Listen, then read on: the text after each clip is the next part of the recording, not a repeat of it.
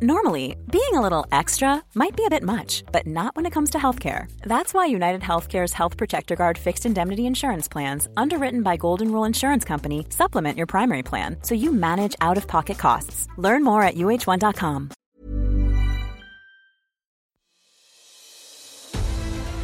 Mes chers camarades, bien le bonjour.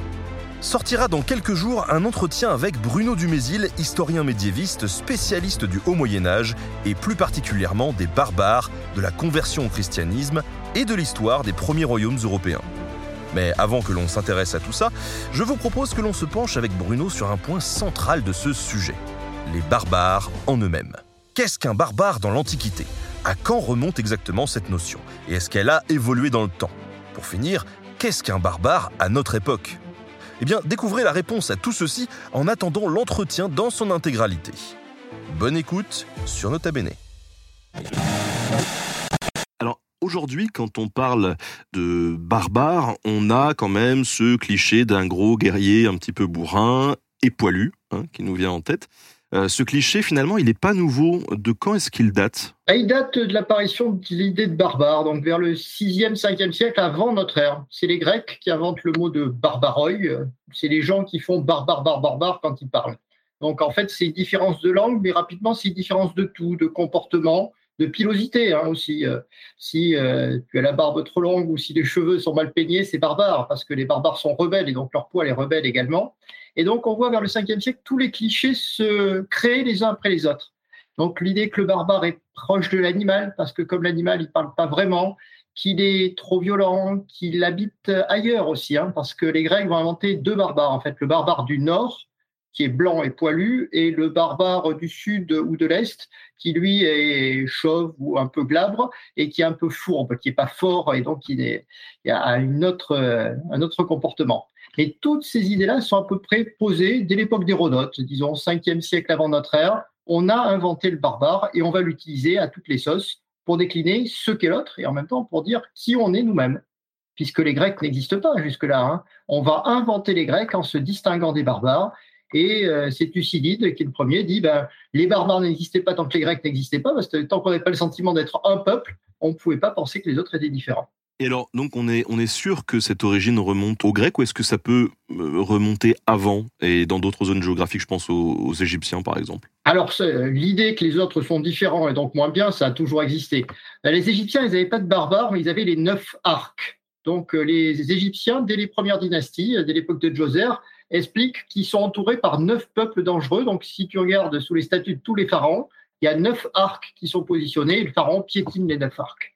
Alors, les neuf arcs, évidemment, ça va dépendre parce que l'histoire pharaonique, ça dure 3000 ans. Donc, euh, les arcs vont changer selon les ennemis. Euh, donc, à certains moments, ce sera les Grecs, à d'autres moments, ce sera les Nubiens, etc.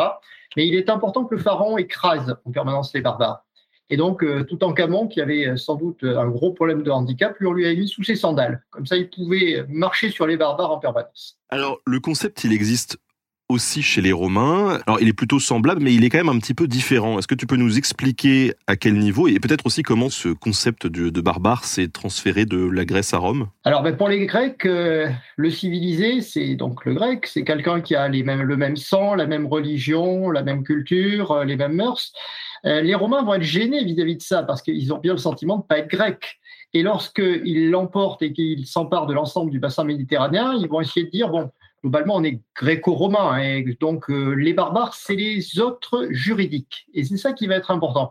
Les Grecs n'avaient pas tant cette distinction-là.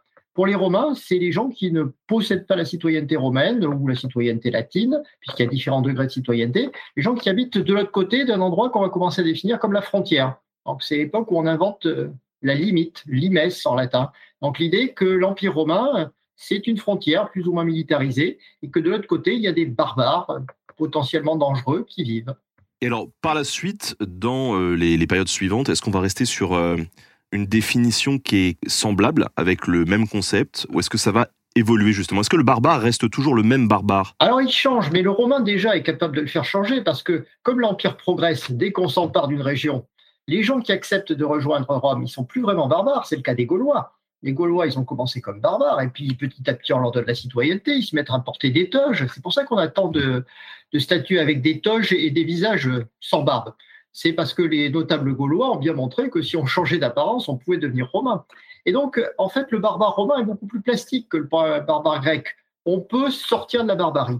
Et puis, quand le monde romain devient chrétien, à partir du IVe siècle, petit à petit, l'idée, c'est que le barbare, c'est celui qui a une autre religion. Et c'est ça qui va l'emporter au Moyen Âge. Vers 600, le pape Grégoire le Grand va expliquer que le barbare, c'est celui qui n'a pas adopté le christianisme. Donc ça peut être ton ancêtre. Euh, nos ancêtres étaient tous barbares. Ça peut être les peuples voisins qui ne savent pas encore que le christianisme existe. Et dans ces cas-là, il y, a le barbare gentil. Euh, l'ancêtre, il n'a rien fait de mal. Euh, le voisin qui ne sait pas que le christianisme existe, il n'a rien fait de mal. Mais le pape dit, les barbares qui savent que le christianisme existe et qui ne veulent pas s'y convertir, à cela, il pose problème. C'est les mauvais barbares, et ça dure jamais très longtemps. On peut sortir de la barbarie en rentrant dans le christianisme. On le voit sur différents euh, types de sujets. Donc, on s'est intéressé aux Vikings euh, euh, ensemble dans, le bouquin, et on voit qu'il y a des évolutions manifestes de la représentation de ces populations qui se font souvent à partir du, du 19e siècle. Est-ce que ça a été le cas aussi pour les barbares? Est-ce que le 19e siècle, c'est un, siècle pivot dans le, le, changement de la perception des barbares? Alors, c'est un siècle pivot sans lettres, parce qu'au 19e siècle, on retrouve aussi toutes les sources de l'Antiquité.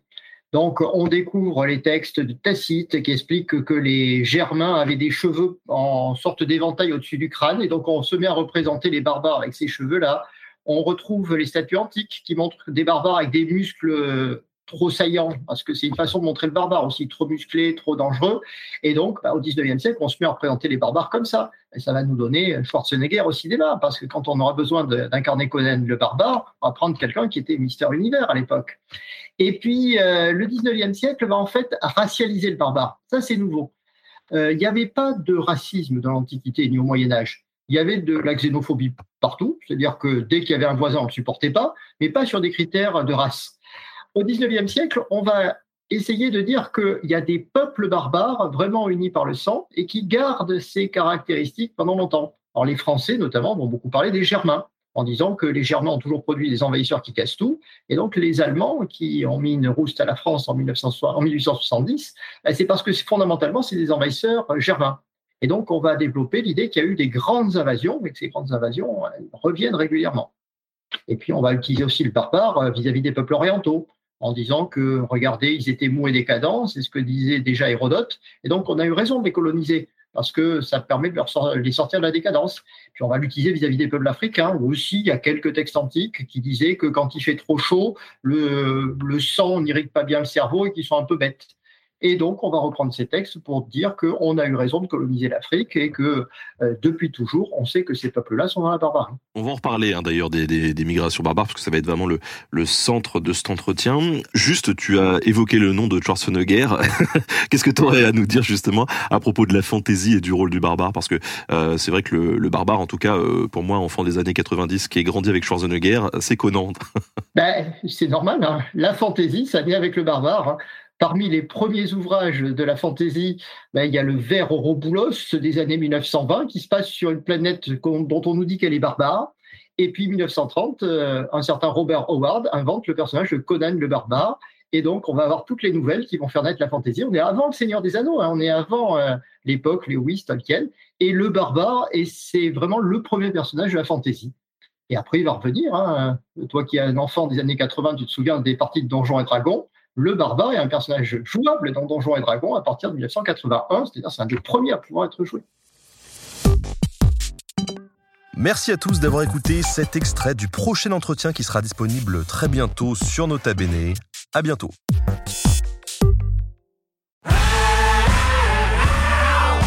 Si vous avez aimé ce podcast, vous aimerez aussi mon autre podcast, Callisto, dans lequel je vous raconte des mythes et des légendes. En attendant que vous nous suiviez sur Castbox, Apple Podcast, Podcast Addict ou toute autre plateforme qui propose cette fonction, n'hésitez pas à vous abonner. Vous pouvez même nous laisser une note et, soyons fous, un petit commentaire, je le lirai avec plaisir.